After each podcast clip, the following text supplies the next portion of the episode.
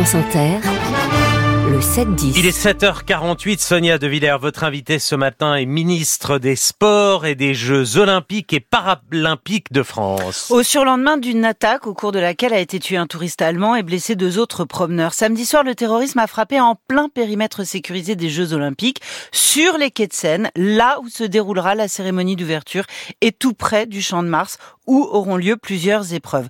Bonjour Amélie Oudéa Castera. Bonjour. Cette attaque vient raviver les pires craintes, hein, le retour de la menace à Paris, alors que des millions de personnes s'apprêtent à être accueillies dans la capitale.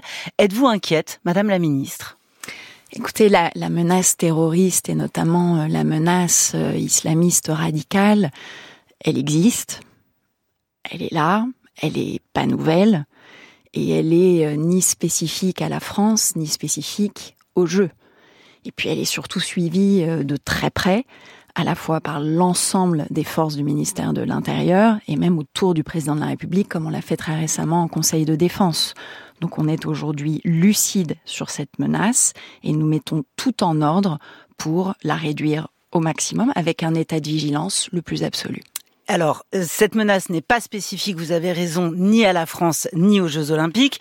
Mais Frédéric Pechnard, ancien directeur général de la police nationale et vice-président de la région euh, Île-de-France, l'a fait remarquer, et dans le Figaro et à France Info. Ce qui est spécifique là, c'est que la France va accueillir les Jeux Olympiques, ça veut dire des millions de visiteurs qui vont traverser Paris, et une cérémonie d'ouverture sur les quais de Seine, avec des centaines de milliers de personnes à contrôler et des milliers d'appartements à contrôler. Oui, mais il y a aussi des dispositifs de sécurité qui vont être très rehaussés pendant les Jeux olympiques et paralympiques. Typiquement, l'endroit où s'est passé euh, cet attentat horrible euh, correspond à un périmètre SILT, mm-hmm. sécurité intérieure et loi terrorisme, dans lequel euh, on a la possibilité d'avoir des contrôles extrêmement poussés, des fouilles, des contrôles d'identité, donc ce sont des périmètres qui sont hautement sécurisés. Donc on a sur la cérémonie d'ouverture incontestablement un défi sécuritaire tout particulier, extrêmement élevé. On le sait depuis le premier jour. C'est incorporé dans notre préparation qui est sous la houlette du ministre de l'Intérieur, du préfet de police de Paris, euh, d'une minutie extrême. Nous avons toute une série de moyens qui sont prévus jusqu'à des démineurs, des équipes cynophiles pour la lutte anti-drone, la lutte antiterroriste. Nous sommes équipés sur tout cela.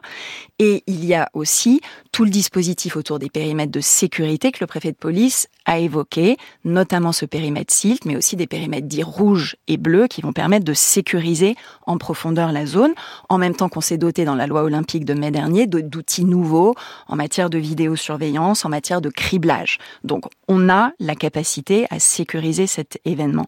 Ça ne veut pas dire qu'on n'est pas extrêmement attentif jour après jour à l'évolution de la menace et qu'on n'a pas la capacité à avoir un certain nombre de variables d'ajustement. Est-ce que vous avez un plan B? C'est la question qui monte depuis plusieurs jours. Est-ce que vous, vous vous réservez la possibilité d'étudier un plan B pour cette cérémonie d'ouverture qui traversera la Seine et on n'a pas, on n'a pas, on n'a pas un plan B.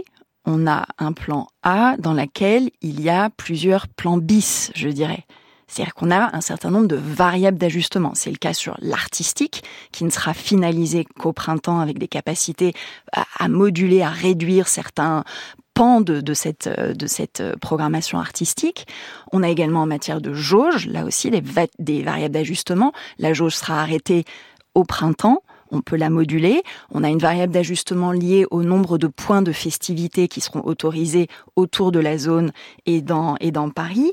Euh, et puis, euh, on a sur la gestion des périmètres de sécurité, là aussi, la possibilité de moduler des choses. Mais il n'y a, pas dans le plan BIS. le préfet de police a dit qu'il serait ouvert plusieurs jours avant. Ouais il peut moduler combien de jours avant. C'est un périmètre SILT qui va inclure l'ensemble des immeubles, c'est très important de le souligner, et le jour J, ces périmètres, SILT rouge et bleu, seront ajustés avec là aussi la capacité de moduler les choses. Donc vous voyez qu'on a un certain nombre Donc, de dans le plan bis, il n'y a pas de des plans bis, dans, des, plans bis, il n'y a pas de plan qui permettrait de délocaliser cette cérémonie d'ouverture et de Ça n'est pas l'hypothèse sur laquelle Ça on pas l'hypothèse. Voilà.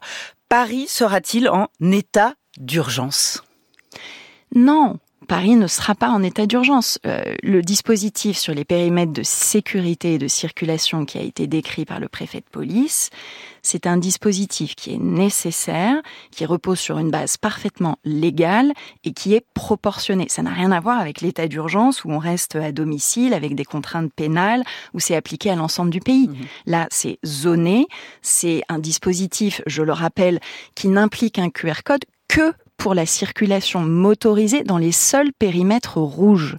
Donc il faut euh, garder euh, raison sur tout ça. Amélie Oudéa Castera, question sur les transports. Passe d'armes avec Anne Hidalgo, maire de Paris. Celle-ci déclare chez Quotidien que les transports parisiens ne seraient pas prêts à temps. Vous avez répondu sur RTL, s'il faut, eh ben on livrera les jeux sans elle.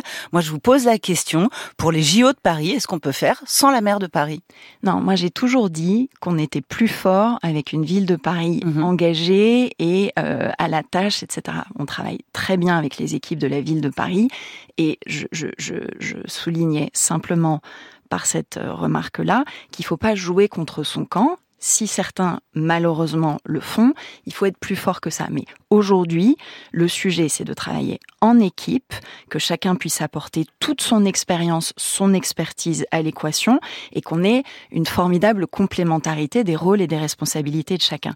Sur le sujet des transports, euh, on sera prêt. On a une, comment dire, un travail très important à mener pour finaliser les infrastructures, pour boucler les derniers éléments des plans de transport.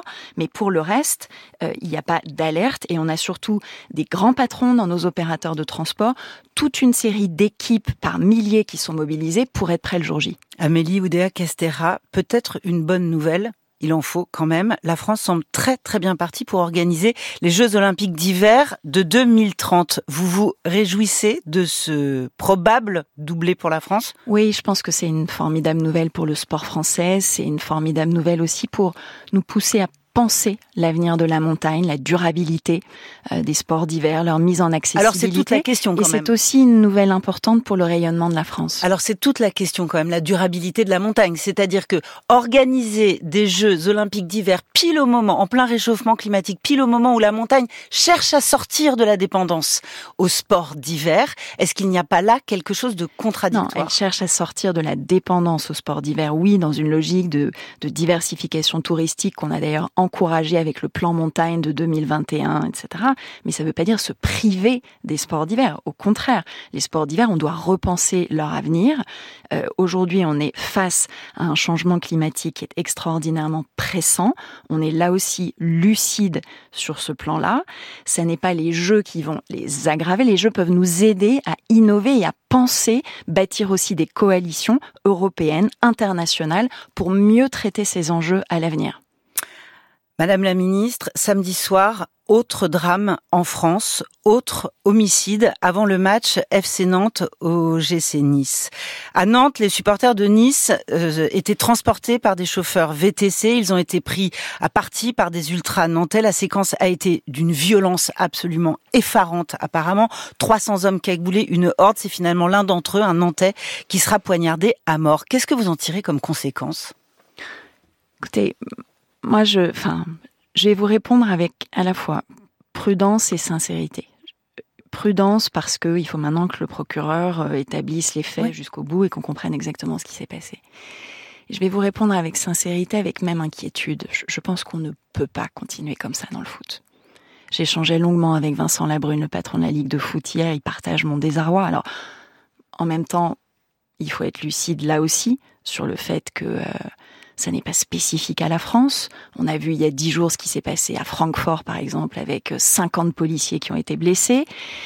Il y a des problèmes Mais c'est tous les week-ends. Mais c'est juste pas possible de continuer comme ça. Donc il faut une initiative globale, une réponse globale et à situation radicale, mesure radicale.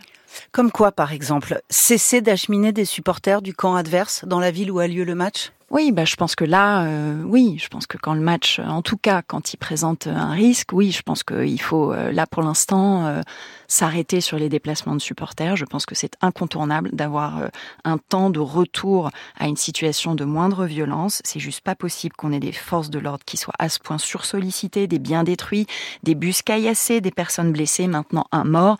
Basta. Ça suffit. Ça suffit.